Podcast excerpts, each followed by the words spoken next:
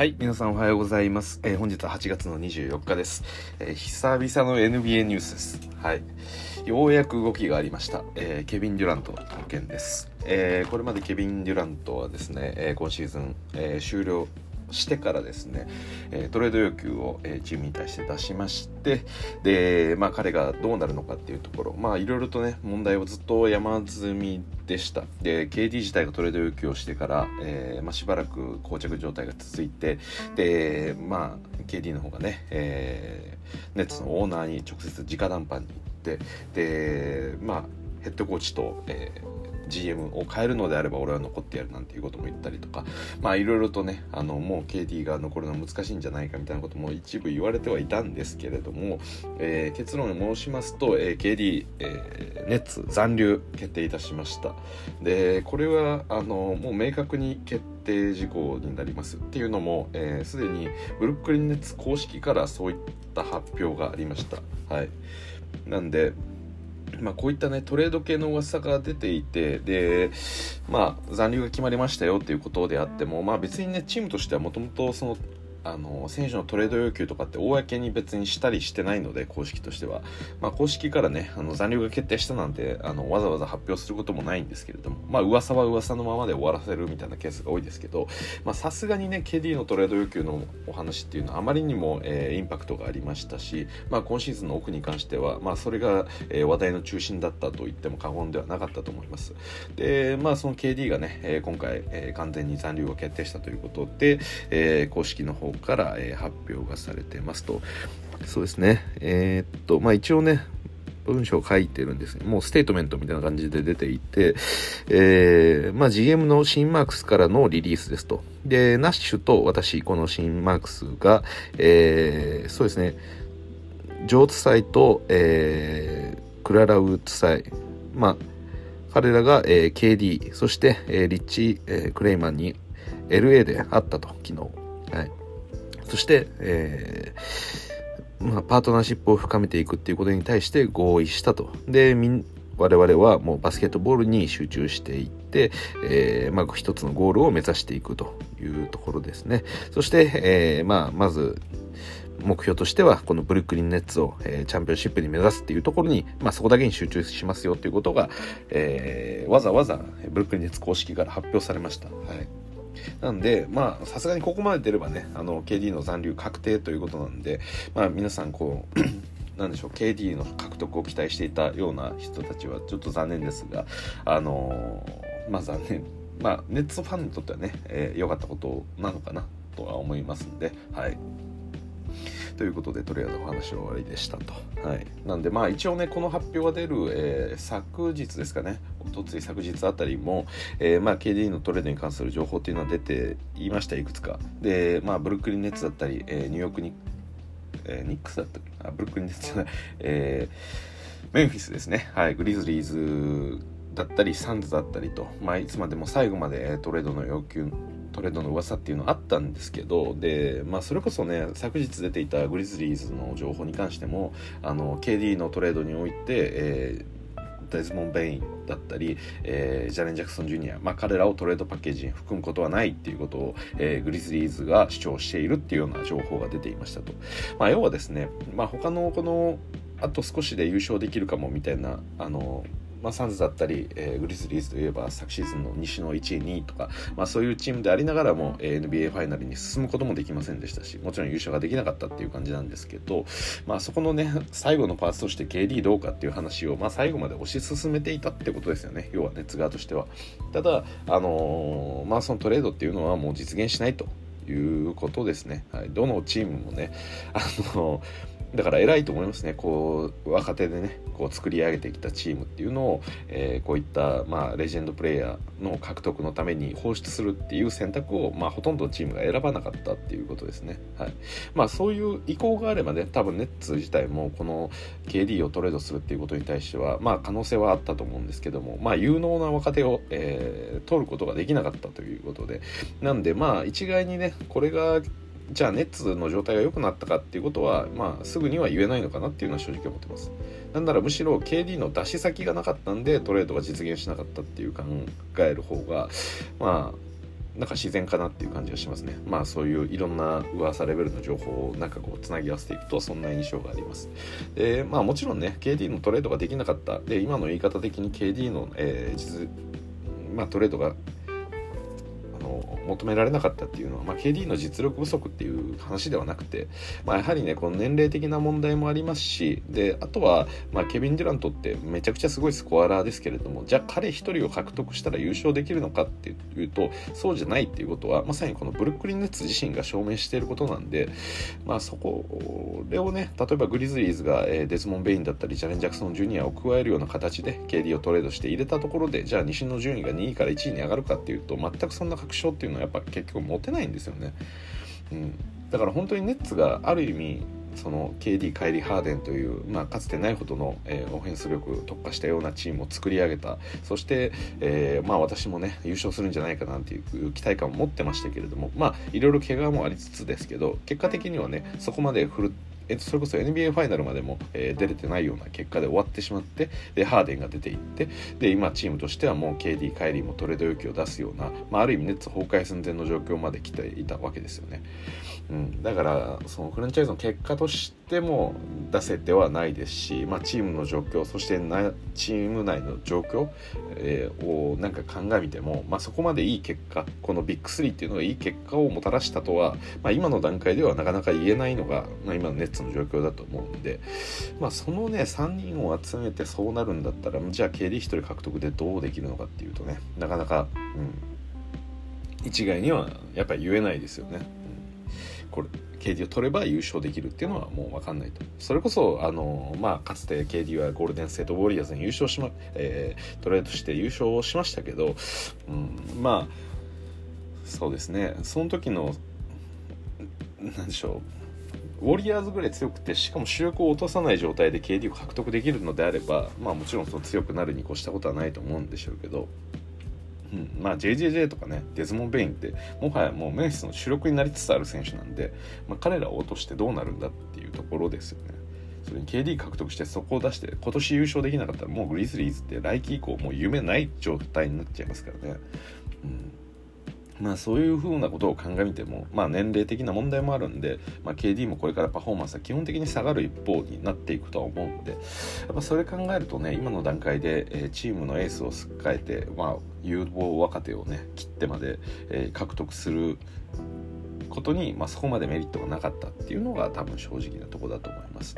でまあどういうふうにそのトレードの交渉とかが、えー、水面下で行われていたかっていう理解はないですけれどもまあ何せよ多分ネッツは交渉をしていたはずだと思うんですね。まあ、ここからはちょっと邪推にはなりますけど、はいま、トレードの交渉を、まあ、GM が絡んだりすることは、まあ、一般的には多いと思うんですけど、まあ、KD はね明確にそのヘッドコーチあのそして GM に対しての不信感というものをやっぱり持っていたと。でオーナーに対して直接直談判するぐらいなんで、まあ、それ考えるとなんか、うん、そうですね。KD が残ってしまえばあのまあ、というかオーナーが KD を残留させることを、えー、判断すればそれすなわちヘッドコーチと GM の解任になるっていうことがあのー KD の、えー、アクションの意図だったんで、うん、だから GM 側としては KD を外したい。自分たちの職を奪われるならお前が出ていけというふうに考えるのがなんか普通かなと思うんで。だからやっぱりこの今回のシーズンのこの騒動の中で、あのー、まあ、一応こういった形で、えー、ネッツは公式で、まあ、一緒でやっていこうっていうふうな、えー、発表しましたけどじゃあその中が、えー、なんでしょうかね。完全に回復したとはもうなんか ならないんじゃないかなっていう気もちょっとしますよね。まあ、逆にねこういうあの喧嘩みたいなことが起こった後あの逆に仲良くなるケースもあったりもしますけど、うん、この溝は結構深くなったんじゃないかなっていうふうには思いますよね。なんでね、まあ、今季カイリーどうするかっていう話ありますけど、まあ、ネッツはここで言うようにチャンピオンシップを目指していくっていうことであれば、まあ、あの KD を残すだけではなくて戦力の補強とかもやっぱ考えていかなきゃいけないですしで、まあ、おそらくね今あのまあ、ネッツの中でも、まあ、ビッグ3ハーデン KD カイリーっていうこの3人っていうのはやっぱり選手としての能力が高すぎるがゆえに、まあ、発言権ももやっぱ大きかったですしかつ割と自由な3人なんでなんかチームのためにハードワークしてチームを盛り上げるために何か尽くそうというよりかはもう単体でそのプレースタイル的にも単体で得点を取れる選手ですし、まあ、自分自身をいかにこう高めていくかっていうことを、まあ、自分自身がやりたいようにやるっていうことがチームにとって、えーまあ、最も効果を与える最もいい影響があるっていうタイプのプレイヤーじゃないですか。まあ、どのチームでもこのよく使われる言葉として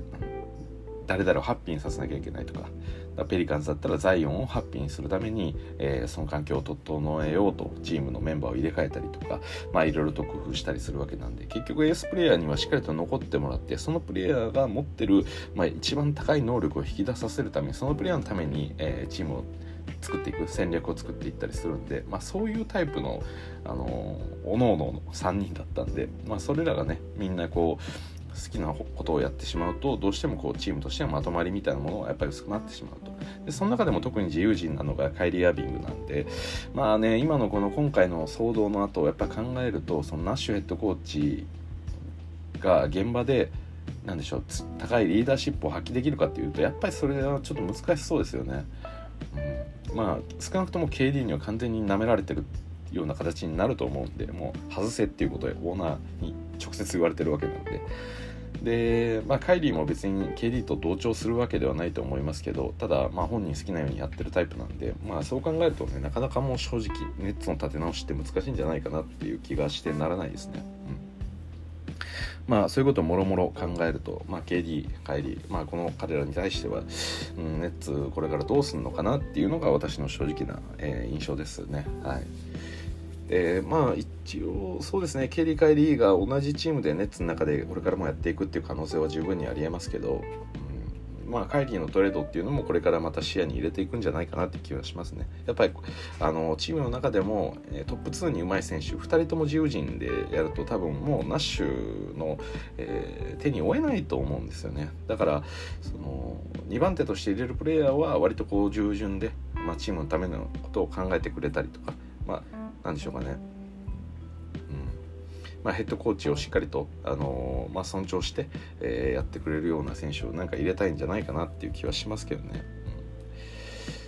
まあそういうこともあって、あのー、まあこのとりあえず KD のトレード案っていうのは、えー、ある程度落ち着きましたと。で、あとはまあここから、えー、トレードされないっていうことが分かれば、じゃあもう KD 取れないんだったら、まあ別の選手を取るかっていうようなトレードの動きとかっていうのも少しもしかしたら活発になるかもしれないんで、まあこれからしばらくね、え交渉が始まっていくと思うんで、まあ皆さんこのトレード情報っていうのはまたあのちょこちょこアップデートあると思うので、えその都度お伝えできればなと思いますと。はい、という感じですね。はい、まあなんか、うん、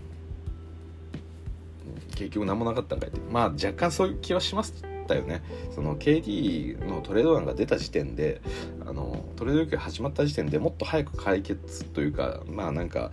あの執着すべきなんか案件のように思えたんですけど全然動きがなかったんで、うん、だからそうですね。ネッツとしてはまあ KD 出すぐらいならもうちょっとマシなもんが欲しいとか、えー、まあ、それこそあのロケッツからハーデンが出ていった時もそうですけど、まあ、やっぱり基本的にはロケッツもハーデンを絶対出さないぞっていう強い意思表示を見せて、まあ、そのハーデンの代わりに獲得できるものが大きくなければ、えー、絶対にトレードしないっていう感じだったんですけどまあそうですね。この KD に関しては、まあ、KD, KD が最後そこをさらに突っ張るようなもう交渉のテーブルにすら乗らないとか、えー、まあ、コミュニケーションしない、えー、例えばチームの練習にも行かないとかなんかそんなレベルになってきてたらもう同じようなことが起きてたと思うんですけど、はいまあ、最後ねそこで、まあ、GM オーナー KD 含めて話し合ったっていうことなんで、はいまあ、それで最後一応こういう着地はしたのかっていう感じですね。だからどうなんでしょうねもともとこのビッグ3を作った時点で、まあ、そこが最高点と見て、えー、優勝を目指したわけで結局ハーデンが出ていった時点でじゃあその3人で優勝できなかったんだったら残りのメンバーで優勝できんのかいみたいな感じにちょっとなっちゃいますよね。うん、だから一回なんか解体しないとこの優勝を目指すっていう絵がちょっと見えづらいですよね正直なところ。いやなんかいろんなこうなんでしょう中心に据えてる選手っていうのをこう置き換えたりすればあのまあ可能性っていうのは変わってくるんですけど基本的なこうプレイヤー KD とかカイリーみたいなところを変えずにでハーデンがいなくなっただけみたいな印象がちょっと強いんで単純にこのオフェンス力だったりとか、えー、まあ、落ちただけの話になんか見えてしまうんでなんかそれはちょっと今季ネッツにとってあんま良くない気がするんでだからカイリーも入れ替えるような感じはするんですけどねどうでしょうかね。うんまあ、注目していきたいかなと思います。はい、という感じですかね。でもまあこういうトレード情報とかいろいろありますよね、まあ、NBA もそうですけどメジャーリーグに関しても、まあ、大谷翔平が FA で次どこに出ていくのかみたいな話で、まあ、一応エンゼルス側としてっては結構、まあ、悩ましいところもありつつっていう感じみたいですけど、まあ、エンゼルスもなんかオーナーが、えー、変わったらしいですね。ついこの間、まあ、昨日かおとついかそれぐらいにえー、なんかそういう情報が出てましたんで。まあそれでどうでしょう。オーナーが変わって、えー、この大谷の、まあ、意向というかそれでも変わったらなんかいろいろ状況も変わったりするのかななんて思いながらも、はい。まあ、なかなか難しいですよね。あでも少なくとも野球はバスケットほどあのチームスポーツではないんでまあ何でしょうかね。まあ個人主義的なチームスポーツっていう感じですよね、まあ、あくまでこのバッターとピッチャーの1対1がある中で、うん、だから自分、まあ、チームの影響によってその自分の打率がめちゃくちゃどうしても下がってしまうとかチームの状況によってどうしても得点ができない状況ができてしまうっていうバこのバスケットとはちょっと違いますよね。例えば KD がいるチームにおいて別の選手が多分平均30点取ることって絶対にありえないと思うんですよね。それは KD が30点近く取っちゃうから、うん、ファーストオプションオプションになってしまう分、まあ、そういうどのチームに行くかそのチームの戦力の状況によって、まあ、自分ができる役割っていうのがある程度決まってしまうのがどうしてもバスケットだと出てきますけど、まあ、野球の場合ねあの別に8番でいようが9番でいようが、うん、自分がバッターボックスには立てるんで、まあ、多少ねその打順が後ろに下がる分打,、え、打席の回数がどうしても減ってしまって、まあ、その通算の得点とか例えばホームランホームランの回数とか、まあ、そういうことに関してはちょっと落ちますけど、うん、打率とかね、えー、打点とか、まあそうまあ、打点も多少落ちますけどね打率に関してはね、まあ、別にそこまで関係ないですし、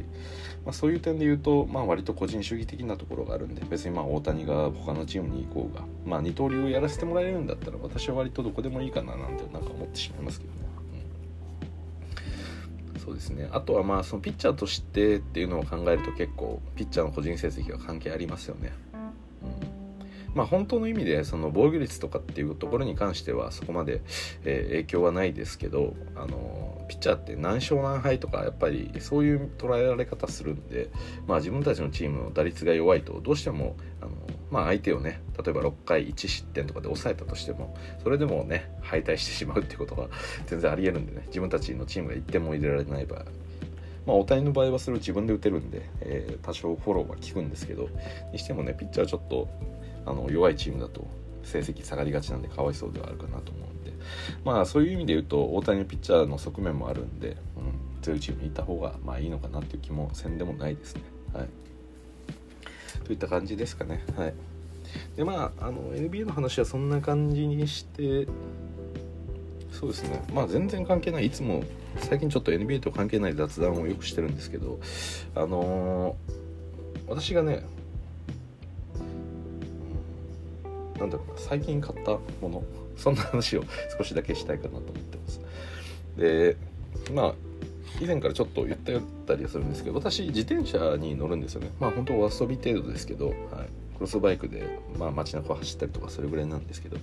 まあ遊び程度です。なんで別に何でしょう。山に行ったりとか海に行ったりとかみんなでこうあの遠方にそれこそあの温泉地までずっと走り続けるとかそんなことは全くやらずにですねまあ都内をこう自転車で好き放題やってるっていう感じですよね。はい。で、まあ、それでもねなんか行った先で思わぬ買い物とかあったりするんですよね。うん、まあなんか買い物する予定なんてなかったんですけどなんか行って、まあ、お昼食べたりしてでそこからなんかいいものがあれば買って帰るとか、はい。まあ、だからあまり買本当はそういうことしたいけどあの買って帰れないんでカバンはあんま持たない持たないんで基本的に。だからそういうことが多かったんですけどちょっとね最近いいものを買いました。まあ皆さんもご存知かと思いますけどもしね知らない方がいたらっていうことでちょっと紹介するとと私が買ったのは、えー、まあ簡単に言うと折りたためるリュックサックなんですね。はい。具体的に言うと、えー、モンベルっていう、まあ、登山メーカーの、えー、バーサライトパックの、え、20リットル。なんかもうカタカナが並びますけどはい。まあ本当に折りたためるリュックサックですごく便利なんですよね。あのリュ私みたいにこうなんでしょう普段リュックは持ちたくないっていう人ってまあいると思うんですよね。ちっちゃいカバンだけでそれこそボディバッグみたいなやつだけ持ち歩いてとか、えー、まあスーパー行く時とかも、まあ、そんな大きいカバンを持ち歩きたくないっていう人って結構いると思うんですよ。だから自転車でスーパー行く人って結構いますよね。でそういう時にまあエコバッグとか持って行ったりとか、まあ、するとは思うんですけど、まあ、一つそうですねエコバッグ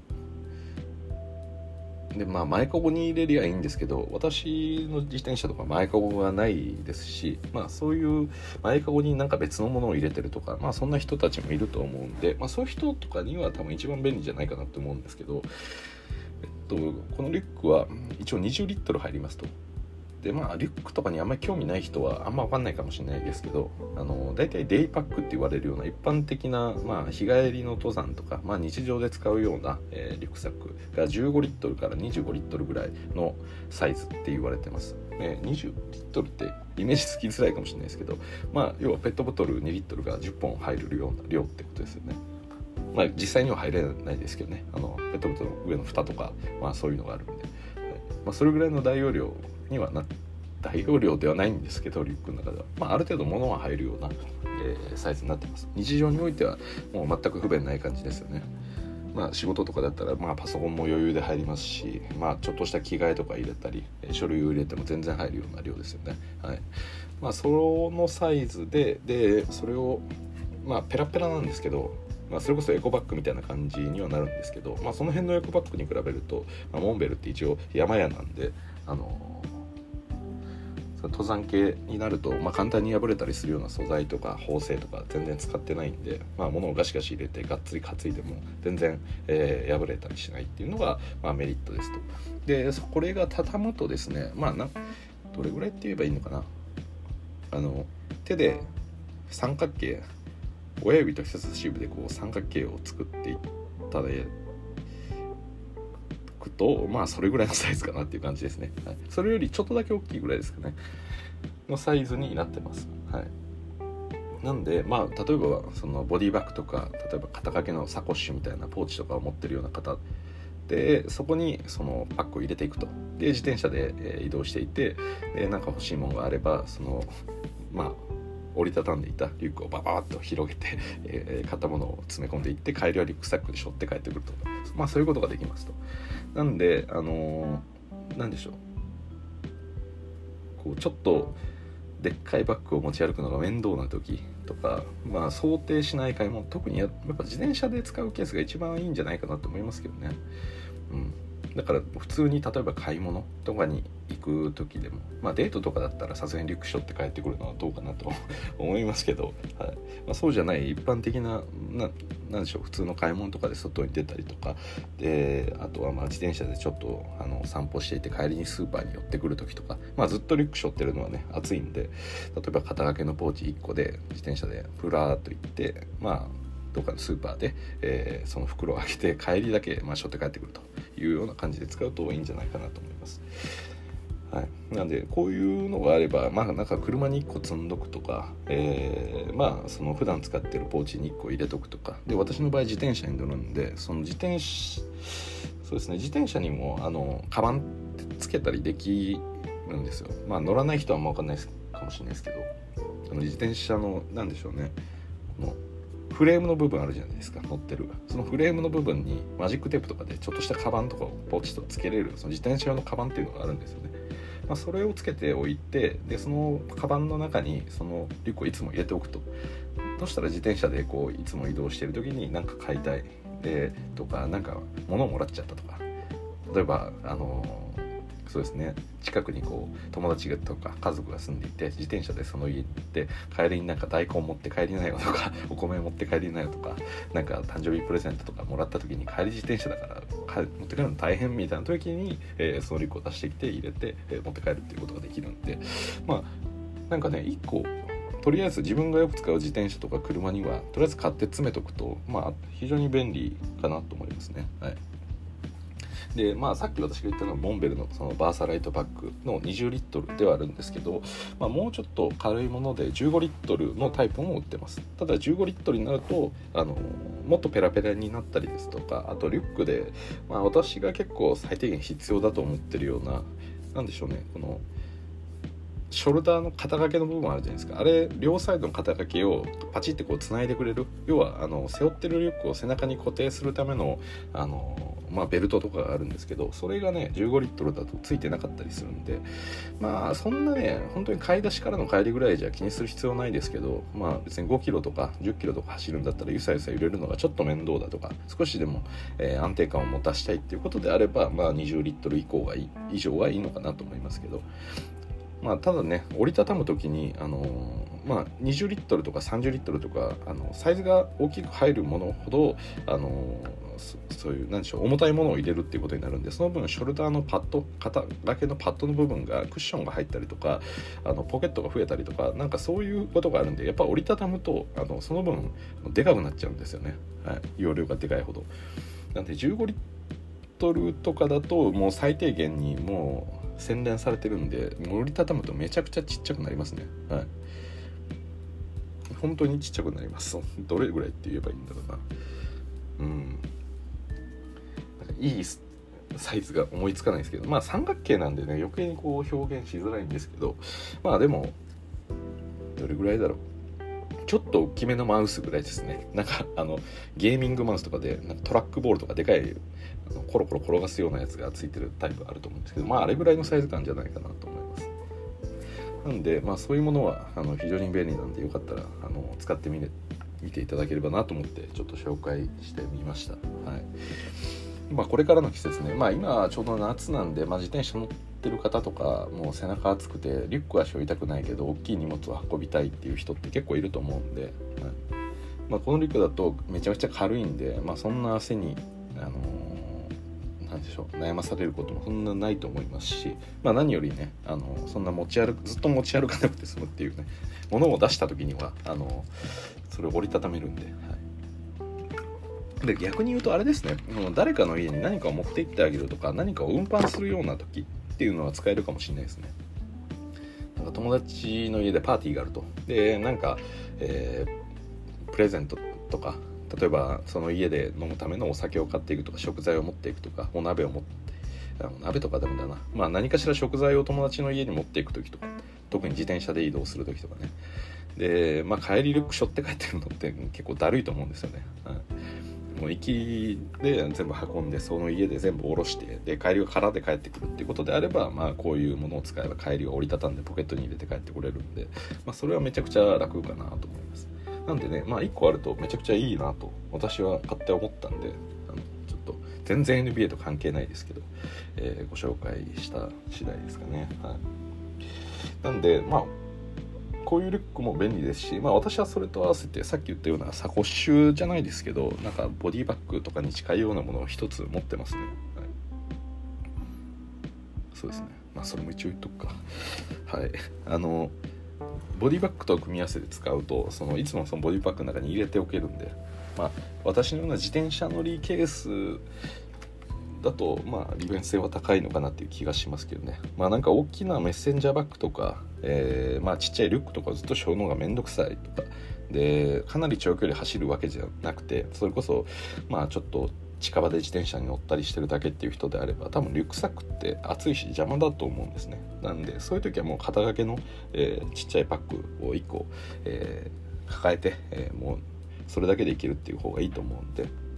はい、で私が持ってるのは、えー、カリマ。まあ、これも同じく、えーまあ、登山系のブランドにはなるんですけど、まあ、バックパックとかいっぱい出してますよね。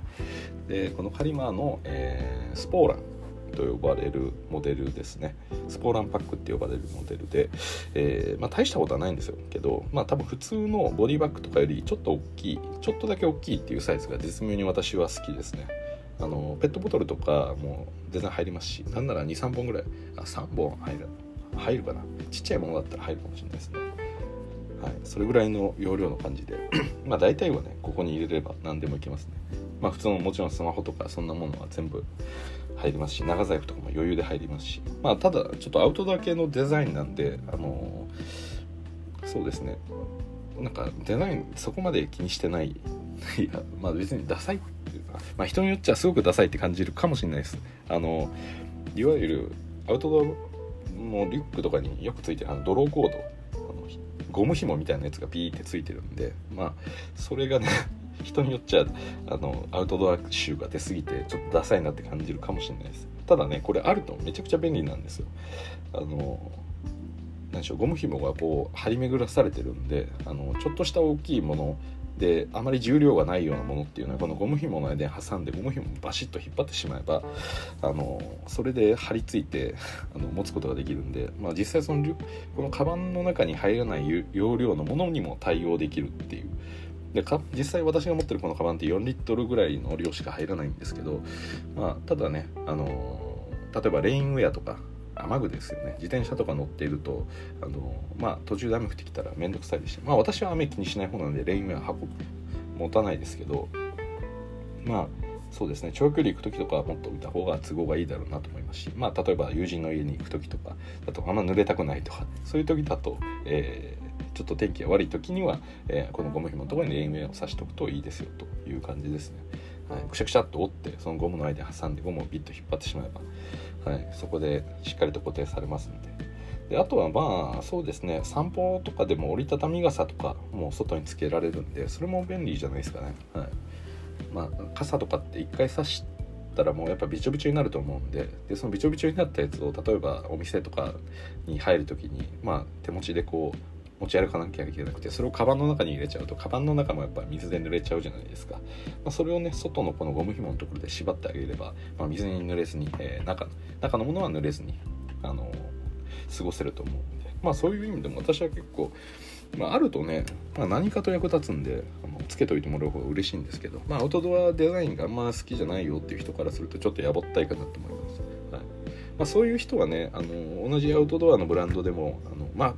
ちょっと人気すぎて品切れにはなってるんですけどアークテリクスのマンティス2っていうのがありましてまあこのカリマーの、え、スポーランパックとほぼ同等のサイズというかまあどっちかがパクったんだろうなっていうぐらいそっくりな形をしています。はい。まあ、このアークテリクスのマンティス2っていうのは本当にめちゃくちゃ人気なんであのまあそうですね。今普通にネットとかでは買えないと思いますね、はい。まあ、価格も、まあ、アークテリクスの割には6000円とかそれぐらいの結構安価に買えるのでもう大人気っていう感じで、まあ、基本的なサイズは一緒で、まあ、さっき言ったようなドローコードとかが、えー、表面についてない割とすっきりしたデザインでアークテリクスのあのなんか化石のあれ何ですかね鳥ですかねシソチョウとかなんかなんですかね。わかんないですけどあの象徴的なロゴが、えー、そのパックの前面にポチッと入ってるだけなんで割とこうもちろんあアクティクスアウトドアのブランドなんであの素材とかはナイロンであのまあアウトドアっぽいんですけど、まあ、その中で言うと割とすっきりしたデザインなんでまあみんなに広く愛されてるっていうのはあるでしょうね。はい、でまあこういうボディバッグを持つにおいてまあいろいろ人選び方ありますとあると思いますし、まあ、女性とかだとねこの持ち物も多いんで、はいまあ、何かレザーのものを持ったりとかいろいろしますけど、まあ、その辺のねコンビニに行く時にいちいちレザーのバッグとかそのデザインを優優先したものを持ち歩くのってちょっと面倒くさいですよね。使い勝手が悪かったり、はい、なんでまあ外用のその綺麗なところに行く用のそういうポーチというかサコッシュというかボディバッグとかそういうちっちゃいカバンを持ち歩くのは全然いいと思うんですけどまあその辺ちょっとコンビニ行くスーパー行くとかちょっと適当に自転車乗るどっかアクティビティで例えば夏フェスに行くとかまあなんかそういう時のバッグってやっぱアウトドア系の方がやっぱりあの楽なんで軽いし濡れてもある程度平気だし物もいっぱい入るしとか、うん、やっぱそれ考えるとねあのそういう系のこのアウトドアブランド系のまあどれぐらいですかね、まあ、34リットルぐらいの、えー、肩書きができる、えー、バッグっていうのは持ってると、まあ、何かとめちゃめちゃ使うようになるんで、はい、これはねあのもし持ってない方まあボディバッグ結構みんな持ってると思いますけど、はい、1個持っておくとね本当にそればっか使うようになるんでそれはねまあおすすめかなと思います、まあ、私も割とこうバックパックとかは何個か持ってはいるんですけど、うん、結局ねバックパックを使うはないですねあんまりやっぱ使ってて楽なもんに勝手にどんどんどんどんあの使う頻度が増えていっちゃうんでやっぱり人間怠惰な生き物だなと自分でもこう実感する感じはありますね。はい、なんで皆さんまあいろいろとこうまあこれからの季節まあそうですね。いろいろと、まあ、今ようやく音楽フェスとかもいろんなところで、まあ、再開したりしてるので、まあ、フェス行ったりとか多分されると思うんで、まあ、そんな時にねバックパックももちろん持って行っていいんですけど、まあ日帰りとかだとやっぱ持ってかないですよね。その1泊だとやっぱ持って行っていいとまあ1泊でも多分持って行った方がいいですよ。バックパックよりもこういうボディバッグって。あのあると本当楽なんで。まあ、そ夏外にいるとどうしても水分補給したいからペットボトル持ち歩きますし、えー、まあ、フェスとかだと割と体も動かすんであの、まあ、軽い方がいいですしである程度固定できるものの方がいいですし、まあ、雨とか泥の汚れとか、まあ、気にならないです。し、まあ、家帰って拭けばいいだけなんで。なんでねまあそういうボディーワックを検討されてる方っていっぱいいると思うんですけど、まあ、私のおすすめは、まあ、そのカリマーのスポーランパックですね、まあ、サイズとして、えー、そうですね。まあサイズですね。絶妙なちょうどいいぐらいの大きさって感じですね私的には。あの 最近よくこのウエストポーチタイプのあの形をしてるものを肩掛けにしてこう体に張り付かせるような感じでボディバッグっぽく使うっていうのをよくなんか見かける気がしますけど、うん、私はあれあんま好きじゃないんですね。あそこまでピチピチにあの持ちたくないんですよね。あの持つのがめんどくさいんですよね。なんかキュッとこう詰められてる。あの体に密着してる感じとかもあんまり好きじゃないんで。なんでちょっと肩からフラッと垂らすぐらいの感じでなんか使えて。であのウエストポチタイプってやっぱ本来ウエストにつけるものなんで割とこうなんでしょうかね。縦高さがあんまないというか。その奥行きとか取ってたりするんですけど結局お腹の肉とかあの下腹部にこう干渉しちゃうんで割と細めの何て言うんでしょうかね。この超細長い棒みたいな形をしてるケースが多いんですけどやっぱ物入れるとなると細長い棒のバッグってちょっと入れづらいんで私はこのさっきから言ってるあのカリマーのこの、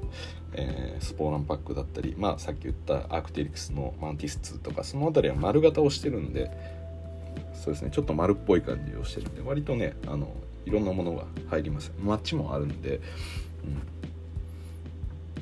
なんでそういう形をおすすめします。でありそうでね意外となかったりするんですよね探してもそういうサイズって、はい、いろいろね、まあ、ウエストポーチっぽいやつとかもっと縦型になっていて容量がちっちゃいやつとか、